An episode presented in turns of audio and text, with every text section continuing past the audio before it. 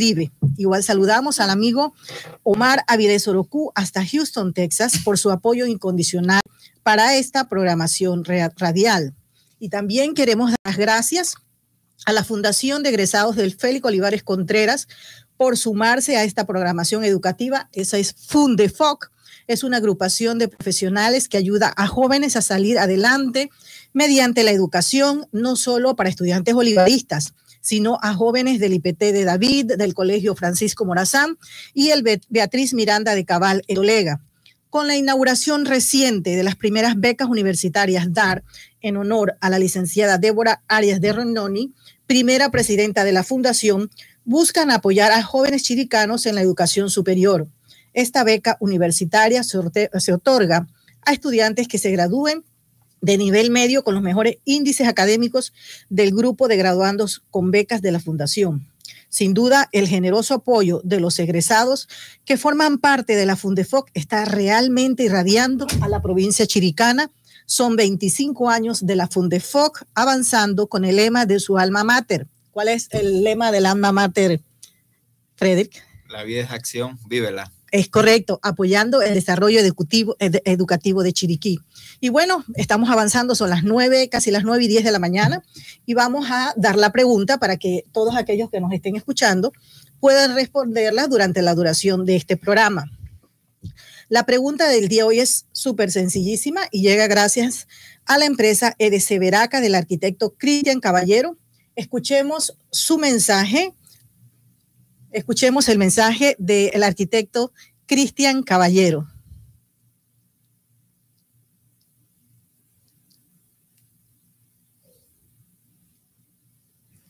El mensaje del arquitecto Cristian Caballero de EDC Veraca para el día de hoy. EDC, Veraca SA, Estudio, Diseño y Construcciones. Veraca SA, Diseños, Desarrollo de Planos, Propuestas, Remodelaciones, Ampliaciones, Suministros, Supervisiones, Inspecciones, Avalúos, Planos de Terreno, EIA, Construcciones en general, bajo el sello del representante legal, arquitecto Cristian Caballero. Dirección Ibu Primavera, Casa E5. Contáctanos al 774-2306, celular 6590-2202 o al correo arroba gmail.com. Bueno, y acabamos de escuchar el mensaje de uno de nuestros patrocinadores y eh, colaborador incondicional de la organización Culturama, el arquitecto Cristian Caballero, y le vamos a dar la pregunta, pues.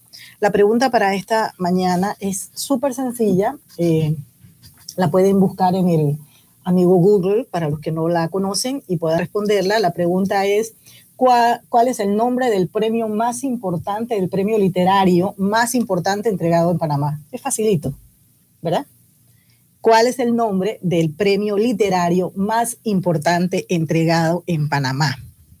Para aquellos que sepan la respuesta, pueden llamar al 775-3472 y allí les tomará Matthew la respuesta. Pueden además de dar su nombre, por favor también den el lugar de donde están llamando. De esta manera nos permitirá a nosotros conocer de dónde son nuestros oyentes. Y como todas las semanas, el premio de esta semana también es un libro, es un instrumento poderoso de la civilización que permite ampliar nuestro universo mental, desarrollar la imaginación y viajar por otras latitudes. Para el día de hoy, el libro se llama La ciudad de los huesos de Mitchell Michael Connelly, es una novela de estas de suspenso, pero muy interesante. Dice que eh, la, descubren eh, unos huesos enterrados y todo, pues esto lleva una investigación y se entremezclan allí la policía y todo aquel suspenso que tienen pues las novelas de, de este género. Así que para los que estén sintonizando, esto es Culturama en la radio. Eh, estamos anunciando la pregunta para esta mañana, que se la pregunta es, ¿cuál es el premio literario más importante eh, que se otorga todos los años en Panamá? Y bueno, este premio también puede, llega a sus hogares gracias a nuestros amigos de Unidos por la Educación, formadores de profesionales y ciudadanos involucrados por generar discusión sobre la problemática de nuestro sistema educativo actual. Nuevamente les voy a repetir la pregunta. ¿Cómo se llama el premio literario más importante entregado en Panamá? Los que pueden, los que sepan la respuesta, por favor llamen a Matthew Ortiz al 775-3472, dar el nombre y el lugar de donde estamos, de donde están llamando.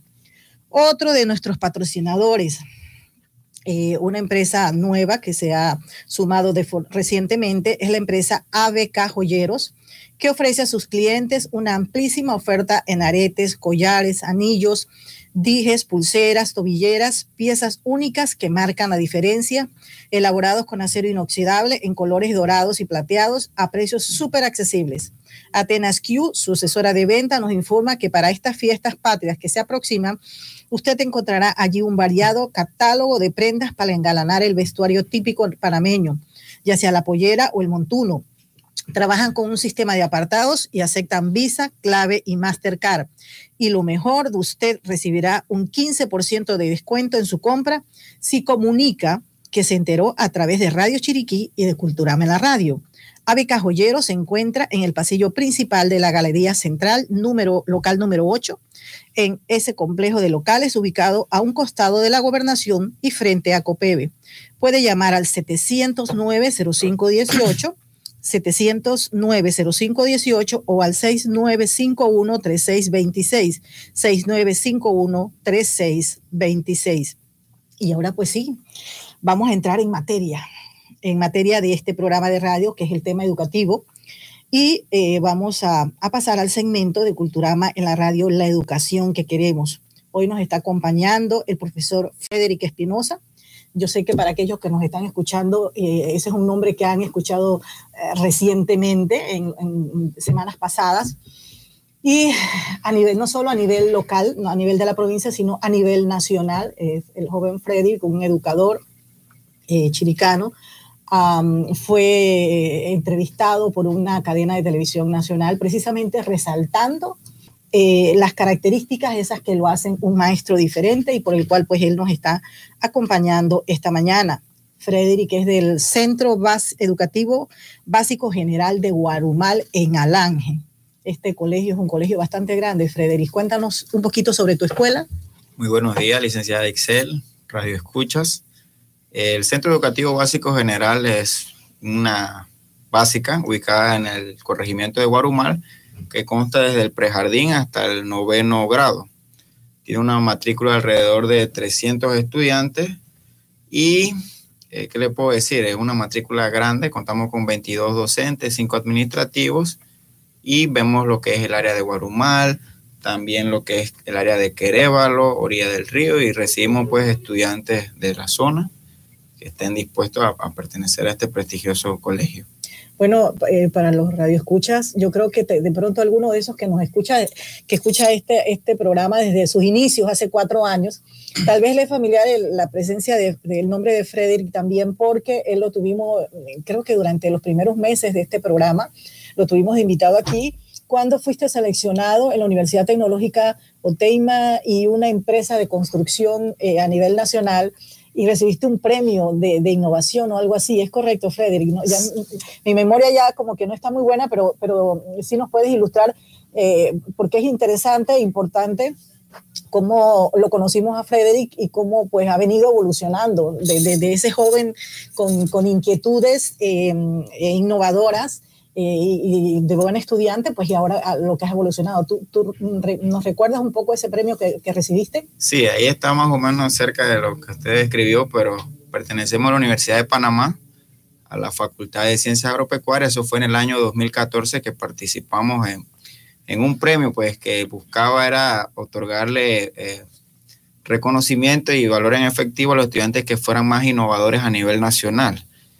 Eh, fue una empresa que no la vamos a mencionar, pero sí logramos obtener el, segundo lugar a nivel nacional en cuanto al jurado y el primer lugar por las votaciones del público con nuestro proyecto que era un bloque ecológico a base de la ceniza de cáscara de arroz, eh, un bloque de construcción normal con todas las especificaciones que requieren para hacer una construcción de una vivienda con toda la de la ley y pues logramos ese, ese premio y de ahí venimos trabajando en la, en la mejora de como nuestra persona y siempre enfocado eh, a la sociedad, pues, que queremos devolverle lo que nosotros obtuvimos a la sociedad.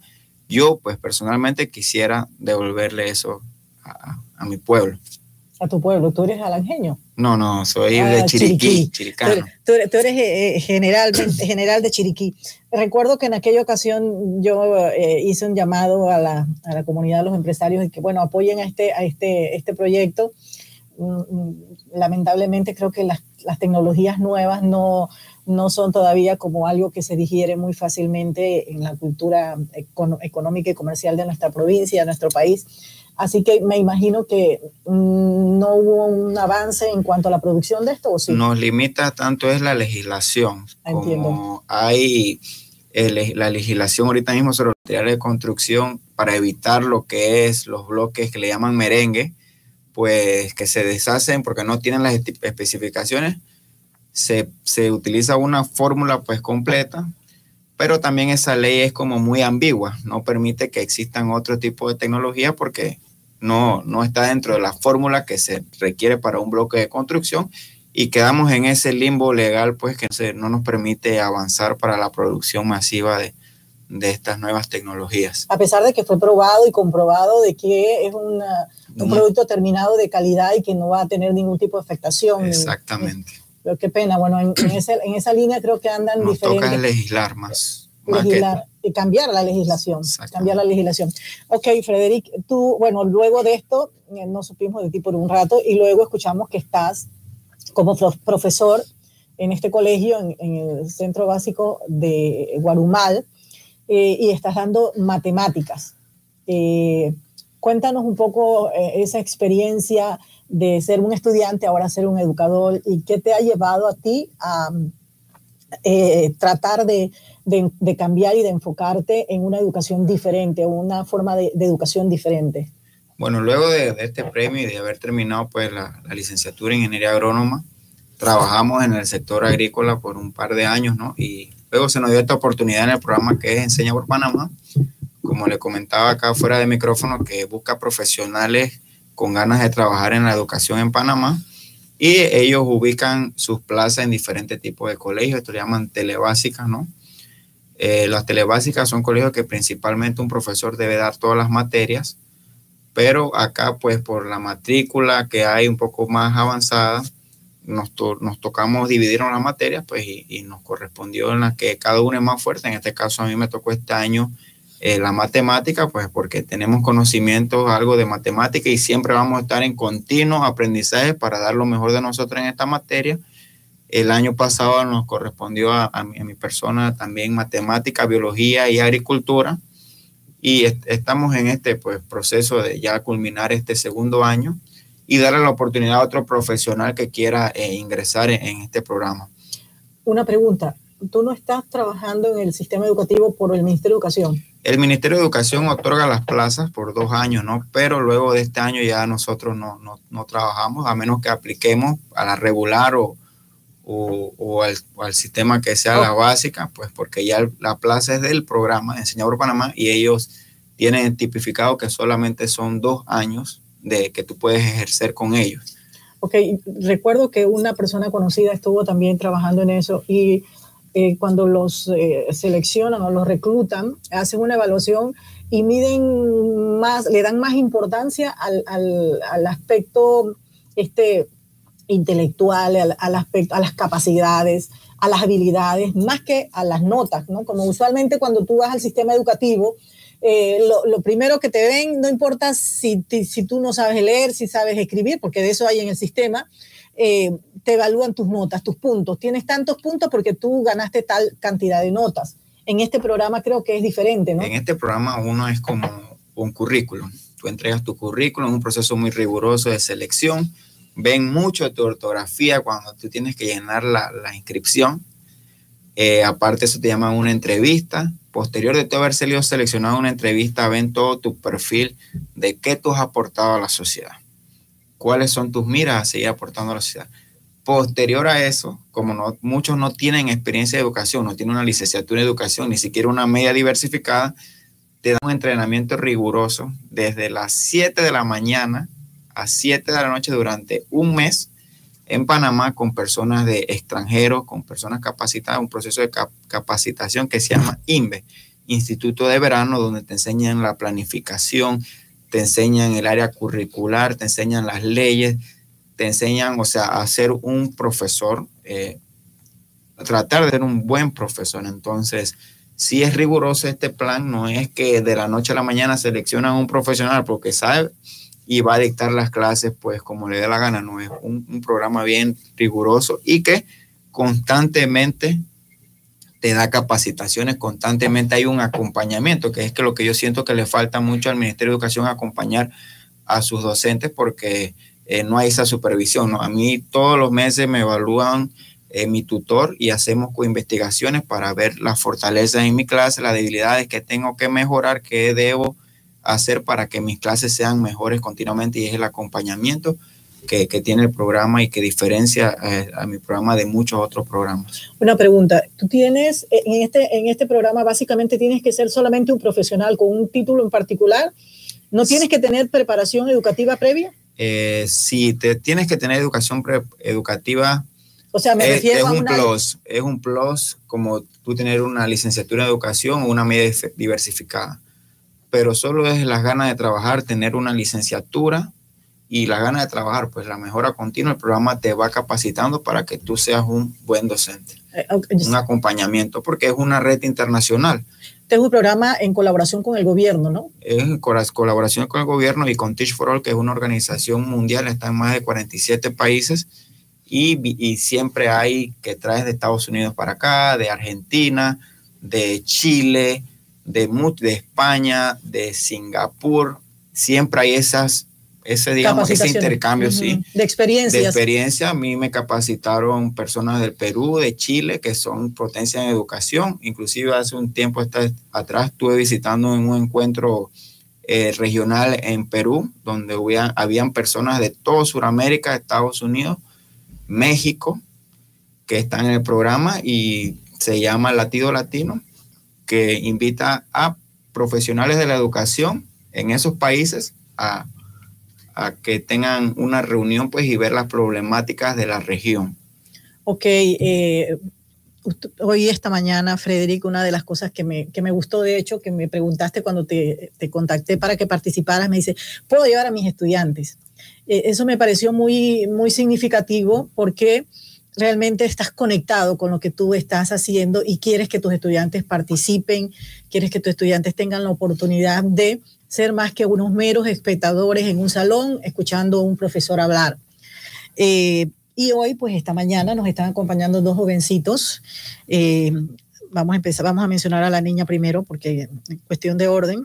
Nos está acompañando Gabriela Aparicio y de séptimo grado y nos está acompañando Heathcliff Anderson. Y Cliff nos estaban contando que es líder eh, de la escuela. Exactamente, cuéntanos qué haces tú en ese programa que estás dentro de la escuela, el líder estudiantil. Sí, el, en el 2016 se llevaron a cabo eh, votaciones para escoger a un presidente de gobierno estudiantil, donde yo tuve que competir con otro compañero eh, y, gracias a Dios, bueno, en eso salí yo y pues con, con 200 y algo de votantes. Y bueno, hasta ahora he sido el, el presidente. Ok, tú eres el, el, presidente de los estudiantes con 200 votos en una escuela de 300, o sea que eres bien popular, eres muy reconocido. ¿Y en qué consiste ser el presidente eh, de, de, de, los estudiantes? ¿En qué consiste básicamente? ¿Qué haces tú? ¿En qué consiste? Bueno, yo tengo que eh, laborar en cosas para ayudar a la escuela, eh, tengo que cooperar en eh, a veces en salones con, con los estudiantes y... Académicamente. Ajá, académicamente y, la parte de ayudar en los, salones, ¿cómo se llama? Eh, y no es porque yo sea de que el, mejor modelo y el cosa, no, sino que por, por la carisma que yo tengo con ellos y porque yo hablo, yo me llevo muy bien con los estudiantes. Porque eres, tienes la capacidad de influir sobre los demás y eso es más importante que tener las mejores calificaciones porque no necesariamente eso te hace un buen comunicador y definitivamente en la situación que vivimos educativamente eh, es una gran deficiencia en la comunicación. ¿ah? Inclusive los maestros que se supone que en teoría están preparados para eh, generar un, un, buen sistema de comunicación con sus estudiantes, pues ah, no siempre lo logran. Así que, Heathcliff, ¿qué planes tienes tú para el futuro? ¿Qué vas a hacer? ¿Educador? Eh, no, yo cuando para el futuro quiero estudiar ingeniería en sistemas quieres estudiar ingeniería. ¿Te gustan las computadoras? Sí, me gustan. ¿Te gustan las computadoras? Me, gusta todo lo que tenga que ver con tecnología, eh, cosas así, arreglar computadoras, laptops, todo eso. O sea, que arreglas computadoras. Mm, ¿Cuántos años tienes? Estoy aprendiendo. ¿Cuántos años tienes? 14. Tienes 14 años, tienes la edad de mi hijo. A ver, tenemos también eh, a Gabriela, la, la, la, otra dama en, este, en esta mesa. Cuéntanos, Gabriela, estabas sonriendo cuando escuchabas a Heathcliff. Eh, y sonreías así como fraternalmente. Realmente veo que tú eres el reflejo, me imagino, de todos tus compañeros en cuanto a la apreciación que tienen hacia él. Tú que eh, eres estudiante de prácticas, pero trato de mejorar, trato de mejorar un poco, eh, aprendiendo de las matemáticas y no, no soy la mejor estudiante, pero siempre trato de poner atención con el profesor a, a entender los problemas y los temas que él da. Ok, eh, eh, en, el programa de televisión que pasaron pues las semanas pasadas, como anuncié previamente, él hablaba de la metodología. ¿Qué piensas tú del método que utiliza el profesor Frederick para enseñar? A mí me gusta su método porque él, si nosotros no entendemos algo, él nos hace que nosotros, nosotros entendamos todo. Eh, siempre cuando no entendemos, él nos explica detalladamente, paso por paso, a entender todo y ser mejor estudiante. Ok, eh, ¿y um, qué piensas tú que quieres estudiar cuando, cuando salgas del colegio? ¿Qué vas a hacer profesionalmente? ingeniera agrónoma. Quieres estudiar ingeniería agrónoma. Ya Frederick nos hablaba de que tienes un negocio, tu familia tiene un negocio que tiene que ver con producir productos eh, derivados de, eh, de, la, de la tierra, ¿verdad? Sí. ¿Tú, tú quieres eh, eh, dedicarte a esto, a, a, cultivar? Sí, a mí me gustan mucho las frutas y las plantas y todo eso. Ah, ok, perfecto. Bueno, eh, estamos, para los que nos están escuchando, esto es Culturama en la radio. Son las 9 y 27 de la mañana. Estamos conversando con el profesor Frederick Espinosa, un maestro original y diferente, y él eh, ha sido distinguido en diferentes ocasiones por eso, por, ser diferente, por ser original. Frederick, no me aclaraste todavía qué, cuál es esa inquietud que tú tienes, ¿Por qué, cuál es esa visión particular que tú tienes que de pronto no tiene el resto de los educadores, qué tú crees que te hace diferente eh, y para hacer eh, tú clases educativas diferentes. ¿Qué, qué, es, ¿Qué es lo que hace la diferencia en ti? Este, yo considero que el punto fuerte que yo tengo en la educación es mi creatividad. Eh, quizás, como usted dice, uno no necesita las mejores notas para, para ser el mejor en lo que hace, sino necesita explotar tu fortaleza. En este caso, mi fortaleza es la, la innovación y la creatividad. Es lo que yo siento que en mis clases yo trato de dar una manera que no sea aburrida, de la manera que a mí me la dieron cuando yo, yo pasé por, por esa etapa en el colegio, en la escuela. Eh, yo siento que, bueno, y con la ayuda del, programa hemos explotado lo que es la creatividad. Trato de dar unas buenas aperturas de clase porque si tú enganchas al estudiante al principio, lo vas a tener hasta el final. Mantener el interés. Saber lo que vas a evaluar. Porque si tú sabes lo que vas a evaluar, sabes qué es lo que tienes que enseñar. Ok.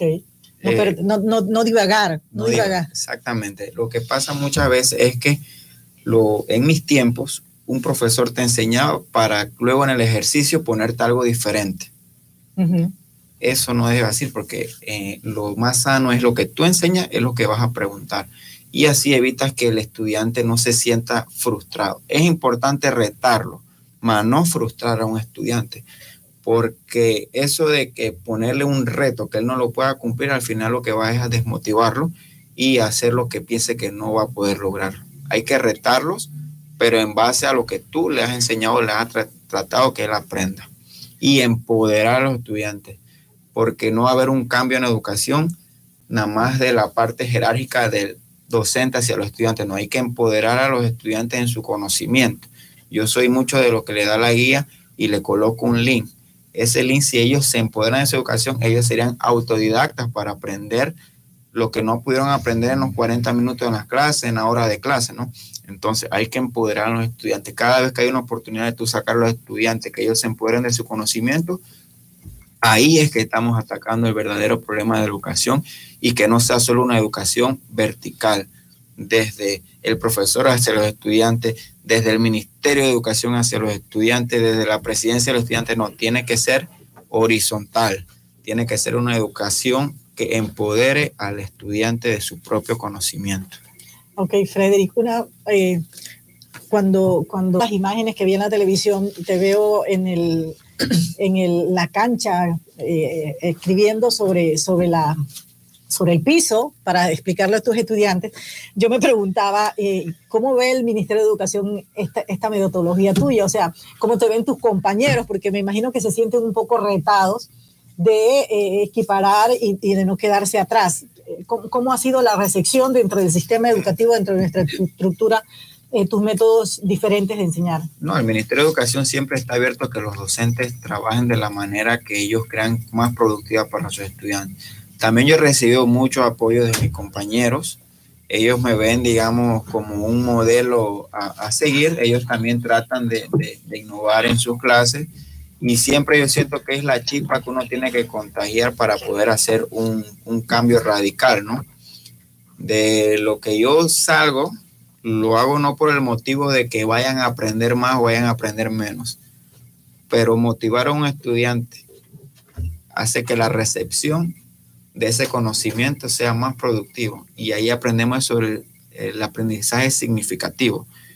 El estudiante puede aprender de igual manera en su pupitre, pero en dos, tres, cuatro días lo va a olvidar. Un aprendizaje significativo te va a durar para toda la vida. ¿Y por qué es significativo? Porque el estudiante cuando lo saca, así sea la cancha, que esté a tres metros del salón, él va emocionado porque ya no está en el salón. Se apasiona. Y eso lo hace más receptivo a los conocimientos, porque al bajar tu nivel de estrés, tu nivel de aceptación de un conocimiento nuevo, ya estarías en mayor porcentaje de adaptación de ese conocimiento. Entonces, sí, yo siento que los profesores ven con buenos ojos este tipo de prácticas y tratarían de replicarlo en, en cierta manera.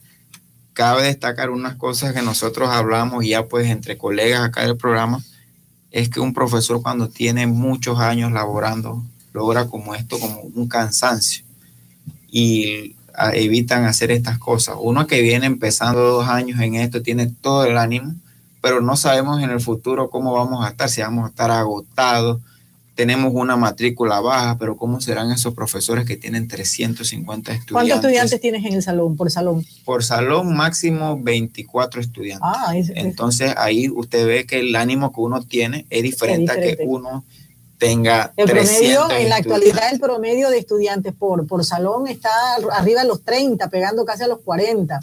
Y creo que, que definitivamente eso está comprobado y requete probado y ni siquiera se discute el hecho de que una cantidad de estudiantes de, esa, de, de, de ese monto no, no hace el proceso, el proceso de aprendizaje eh, que sea más adecuado, el más adecuado.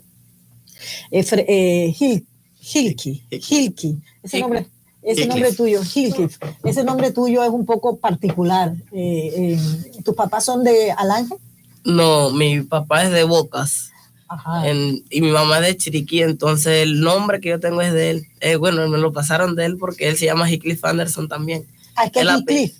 Heathcliff. Heathcliff Anderson. Sí, el apellido también viene de Bocas. Ajá. De mi abuelo. De tu abuelo. Ajá. Ajá ok, ok. Eh, bueno, eh, estamos conversando aquí en Culturama en la Radio, en el segmento La Educación que queremos con Frederick Espinosa, Heathcliff y Gabriela, de la Escuela de, eh, del secundario, básico, secundario, básico general de eh, Guarumal, en el distrito de Alange, y ellos pues nos están hablando muy, de, de manera muy profunda, sobre todo eh, sobre todos esos cambios e innovaciones que requiere nuestro sistema educativo.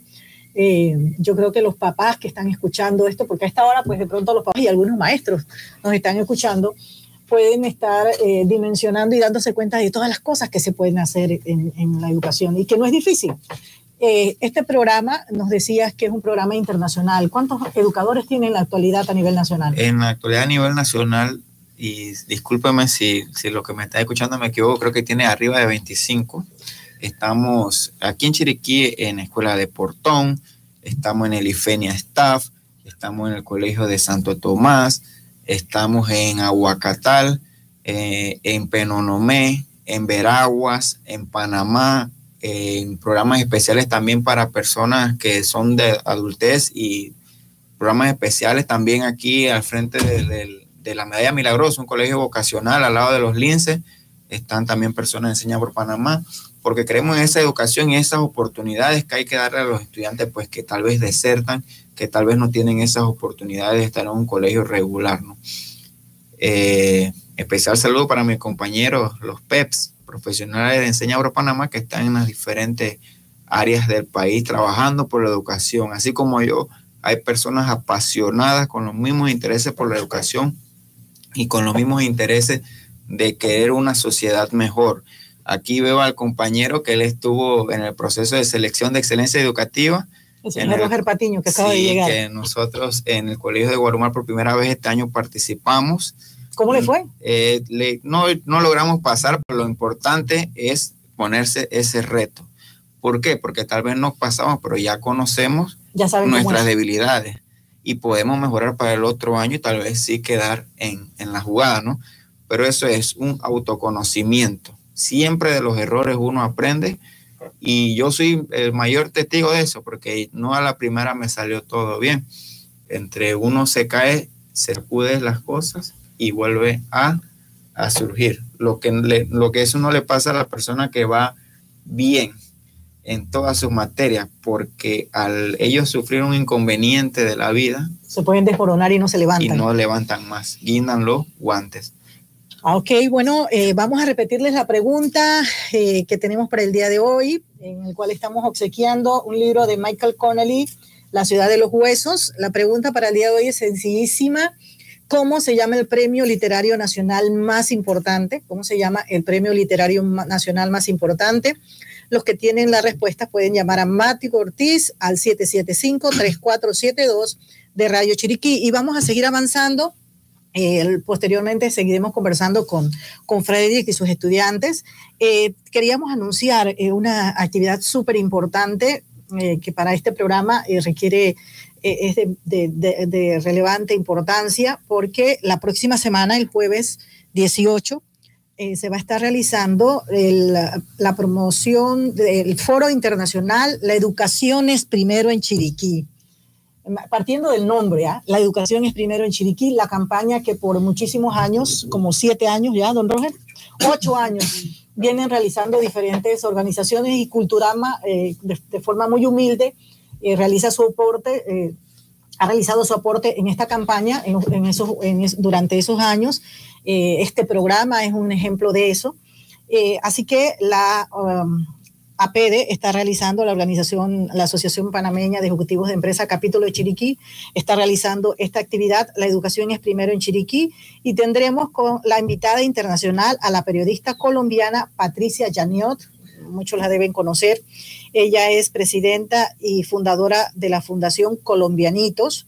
La acompañarán expositores como Melinda West de Fundación Franklin Covey Panamá, la doctora Paulina Franceschi, ex embajadora de la ONU, Francisco Trejos de la Fundación Excelencia Educativa y la viceministra de Educación Gina Garcés. Esta actividad eh, tiene un costo, eh, los boletos están en venta en la Cámara de Comercio y en Marapán la entrada general será 35 balboas eh, y los estudiantes pagarán 20 balboas.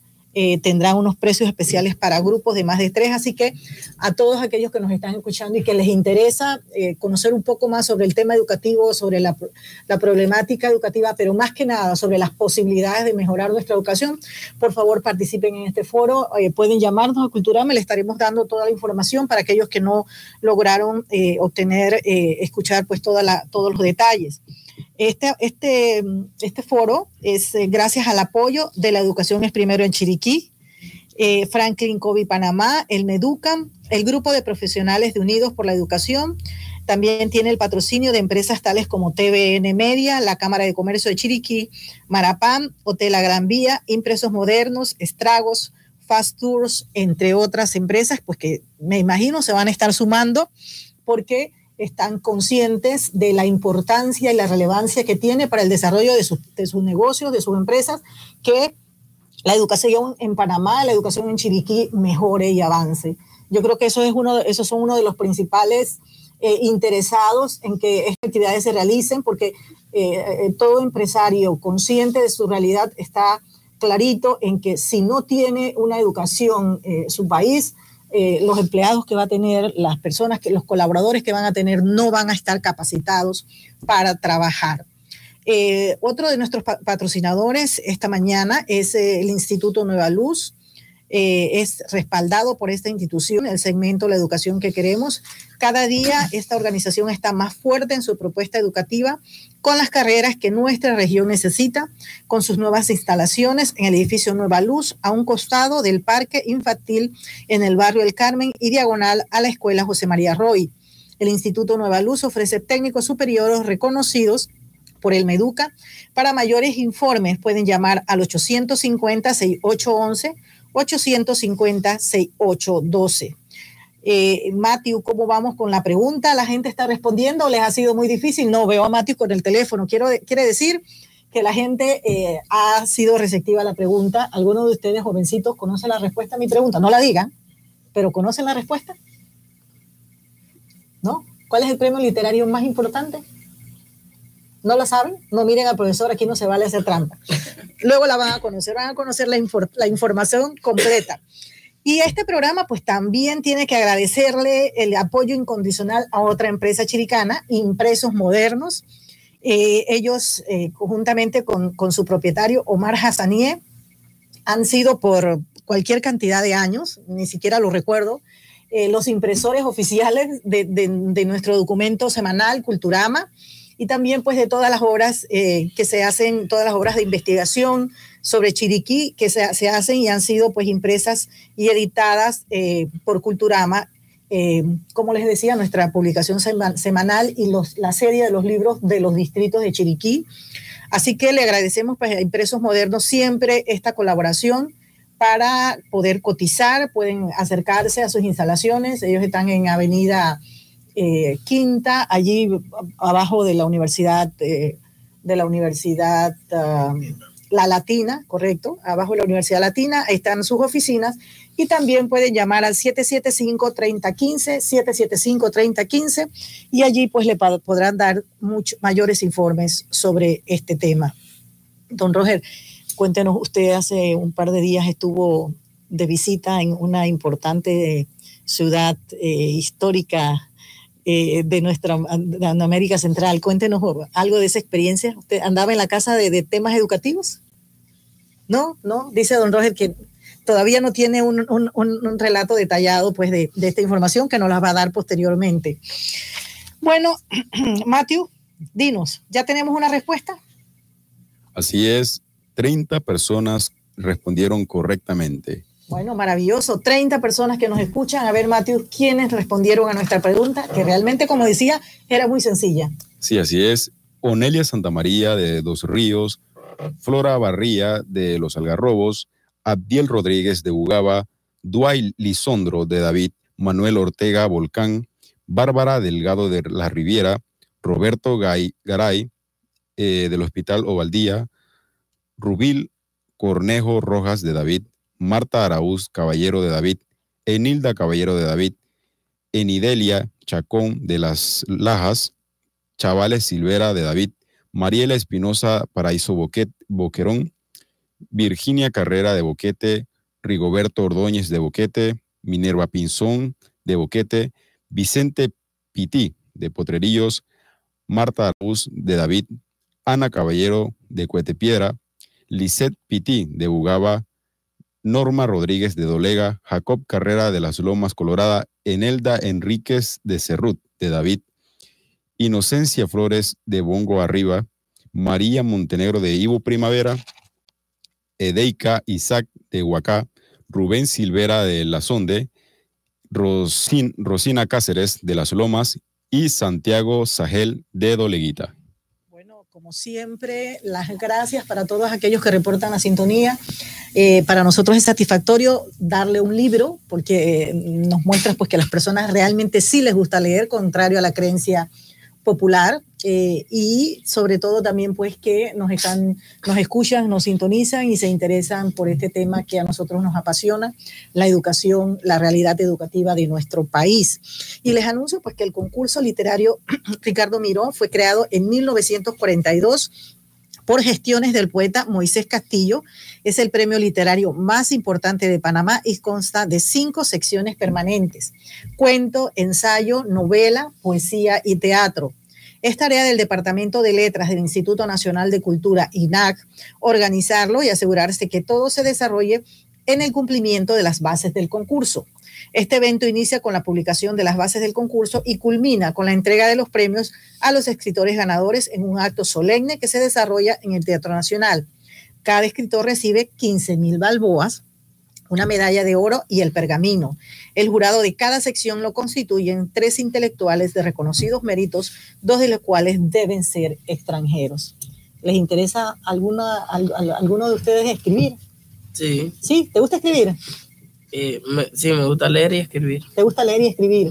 ¿Y a la jovencita? Me gusta más leer que escribir. ¿Te gusta más leer que escribir? Eh, pero el tema de escribir es una cosa que se te va desarrollando en la medida que tú leas.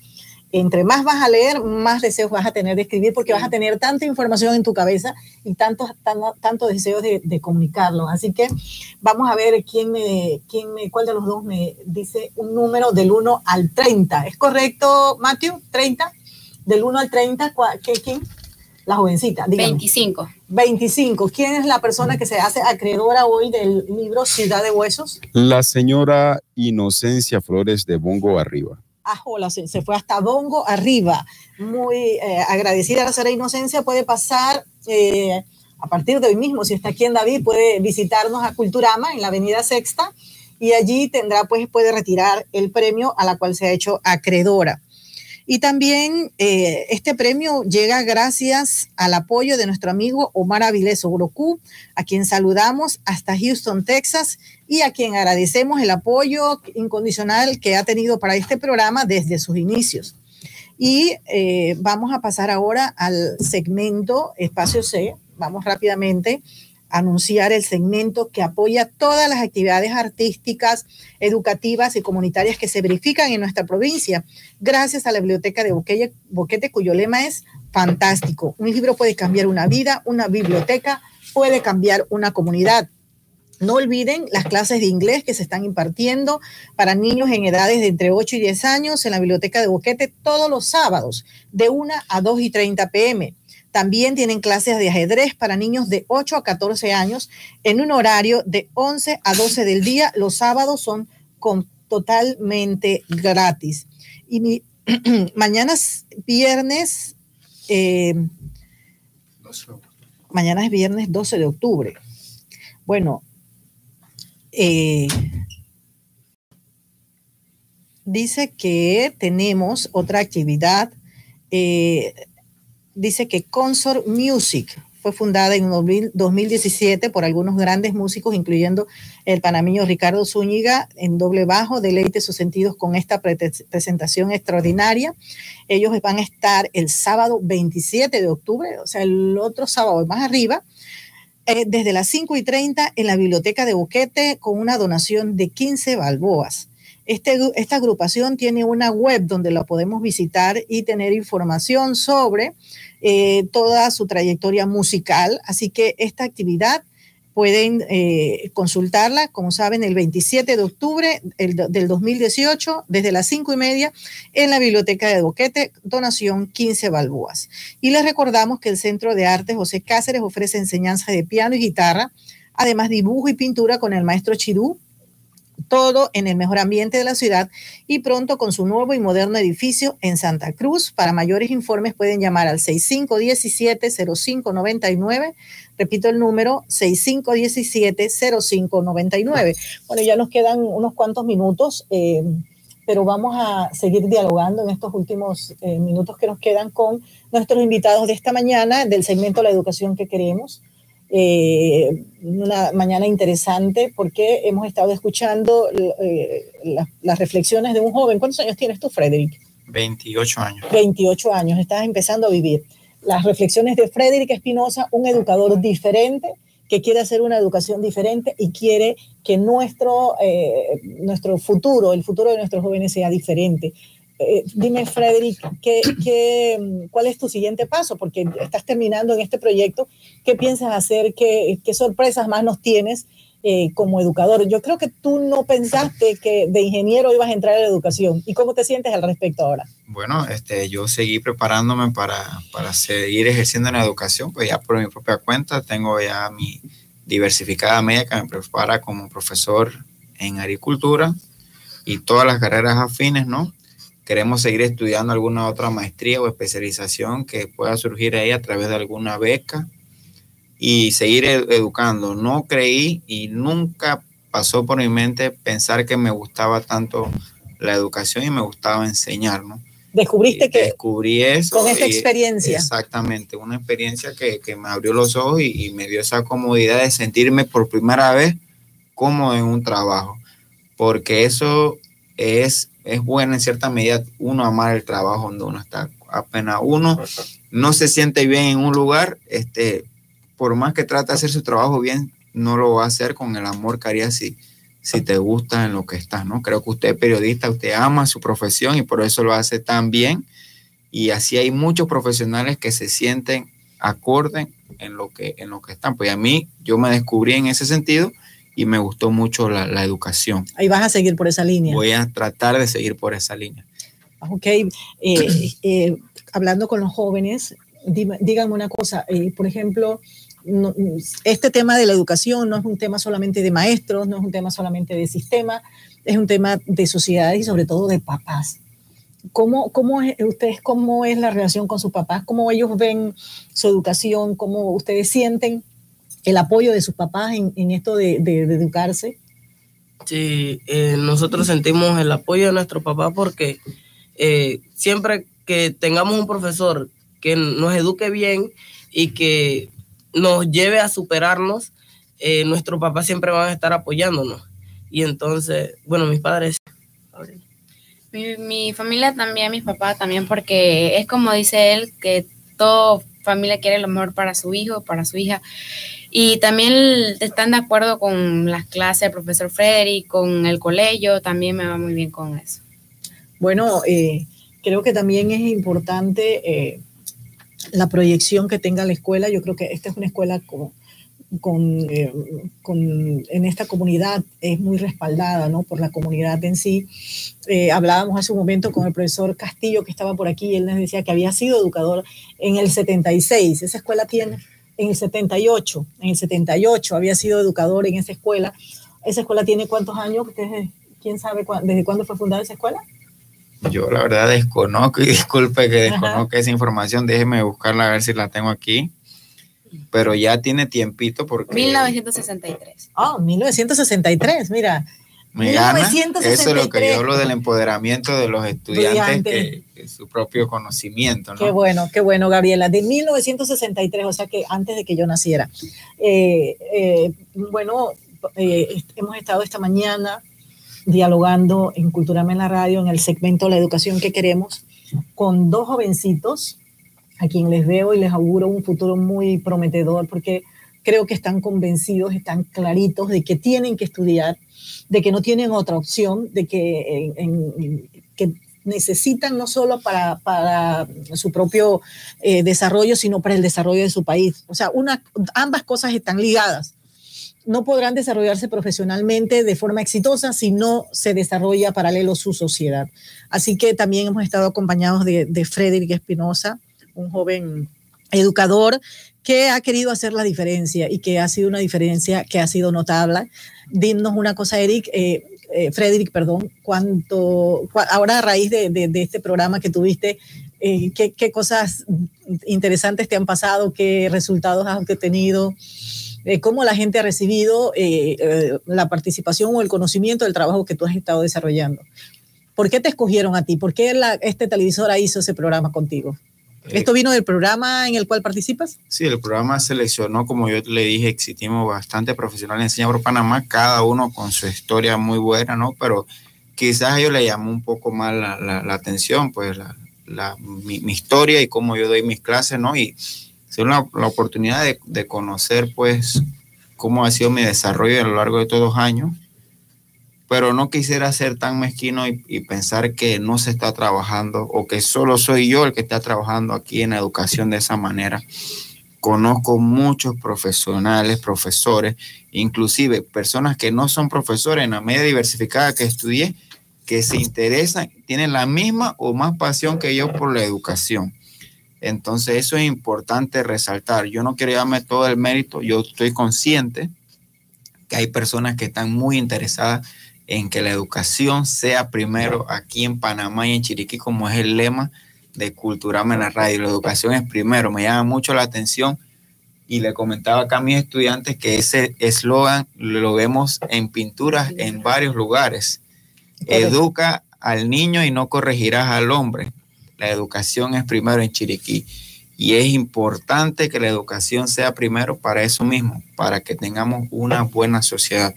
Y bueno, la percepción también del, del reportaje ha calado que me den, ah, tú eres el profesor que inspira, tú eres el maestro que inspira en varios lugares que yo he llegado, pues, y, bueno, siento pues un poco de orgullo por, por eso, pero... Pero representa, pero representa. soy una muestra representativa de lo que es la gran mayoría de los educadores en Panamá. Siempre la educación se ataca mucho al profesor y creo que es algo injusto, ¿no? Porque casi la mayoría está tratando de hacer el trabajo bien con una gran carga sobre sus hombros que no lo ven. Y con limitaciones, como inclusive llegar a perder la vida. Perder la vida, exactamente. Y creo que hay que trabajar fuertemente en ese aspecto de la educación. Eh, lamentable pues el hecho que sucedió en la comarca. Mi mamá es maestra en, en la comarca, tiene que cruzar un zarzo todos los días. Mi hermana trabaja en la comarca y, siento esa pérdida pues muy, muy cercana a mí porque uno no sabe eh, cuándo pueda pasarle a un familiar o inclusive a uno, porque nosotros desde que salimos ponemos en, en, riesgo nuestra vida, ¿no? Pero eso no debe ser una limitante para, para trabajar por la educación en Panamá. Así que mis condolencias a la familia de la profesora Ruth, eh, que estaba en eso, pues dio su vida por, por la educación. Y los tres jóvenes también. Y los tres estudiantes también. Porque definitivamente yo comentaba con mi hijo y yo le decía eh, que eh, estos chicos, todos estos chicos que trabajan, perdón, que estudian en las áreas comarcales, en las áreas alejadas, que tienen que caminar horas, que tienen que vivir experiencias como cruzar un río al filo de la muerte, eh, como de estos jóvenes realmente son, son dignos de reconocimiento porque porque ellos no, tienen las condiciones que tiene una persona que estudia en la ciudad. Una persona que llega a la escuela todos los días en carro, muchos de esos niños no han comido, muchos de esos niños van sin zapatos, viven experiencias muy difíciles y muy duras y definitivamente eh, hay que hacer esto que estamos haciendo, que cada uno de nosotros está haciendo en su medida, usted enseñando, ustedes estudiando, nosotros hablando del tema de la educación, cada uno en su medida y dentro más personas se sumen, eh, a esta campaña, a este cambio de pensamiento, a este cambio de idea y a este cambio en la educación, eh, vamos a hacer eh, un poco, a hacer un poco la panacea de todas esas personas que están sufriendo dolor en este momento por la pérdida de sus seres queridos. Para trabajar en la educación, cada uno tiene que adoptar el rol que le corresponde. Mi rol ahorita mismo es enseñar, pero también en el futuro puedo promocionar la educación. O sea, cada aporte que haga la, la persona en, en educación está adoptando el rol que le corresponde en ese momento y va a aportar. No podemos solo criticar, tenemos que dar soluciones. es muy fácil. Eh, perdona que te interrumpe. Eh, como siempre le digo a nuestros invitados, venir a Culturama en la radio es un compromiso. Mírenme, no me miren así asustados, chicos, pero están comprometidos con Culturama. Eh, y nosotros siempre, cuando queremos o tenemos que desarrollar algún proyecto, pensamos, bueno, ¿te acuerdas de aquella persona que participó en el programa? Nos puede ayudar en esto. Así que es, participar en Culturama no es solamente venir esta mañana en la radio, a la radio y hablar y exponer sus ideas y sus experiencias y sus conocimientos o, lo que ustedes desean.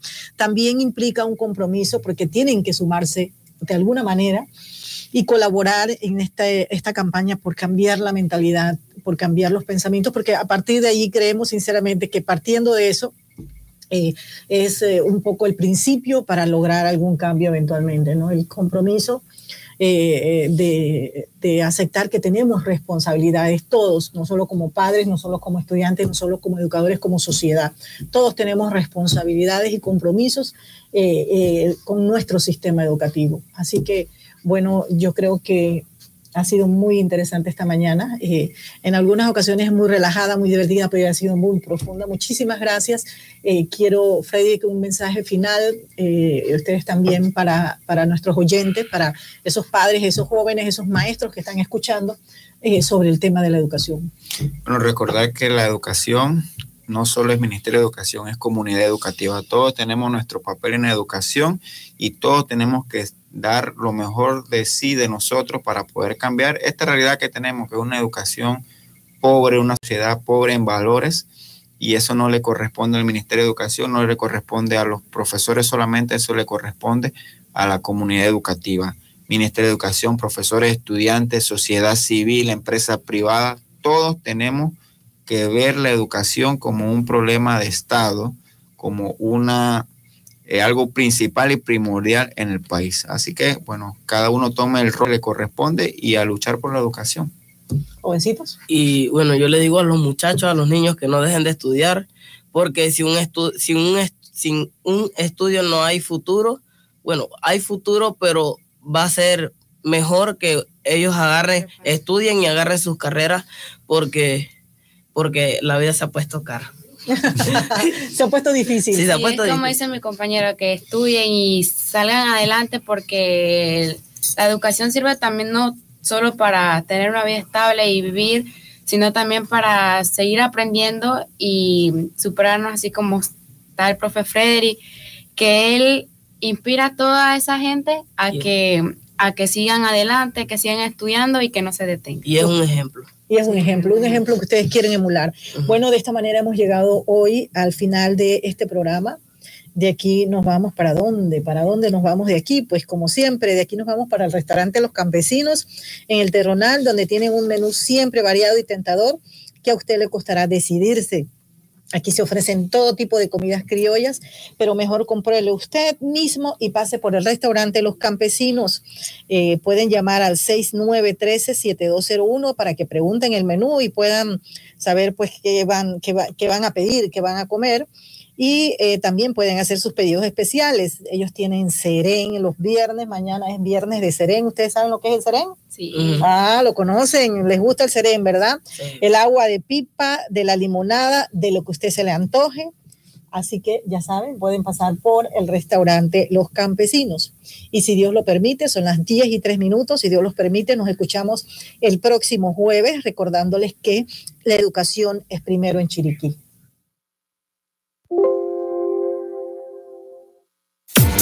Porque la educación es primero en Chiriquí. Culturama en la radio. Con sus segmentos. Entrevistas, invitados, premios, participación de los oyentes. En las voces de Melba Miranda, Itzel Cortés, Milagros Sánchez Pinzón. Culturama en la radio.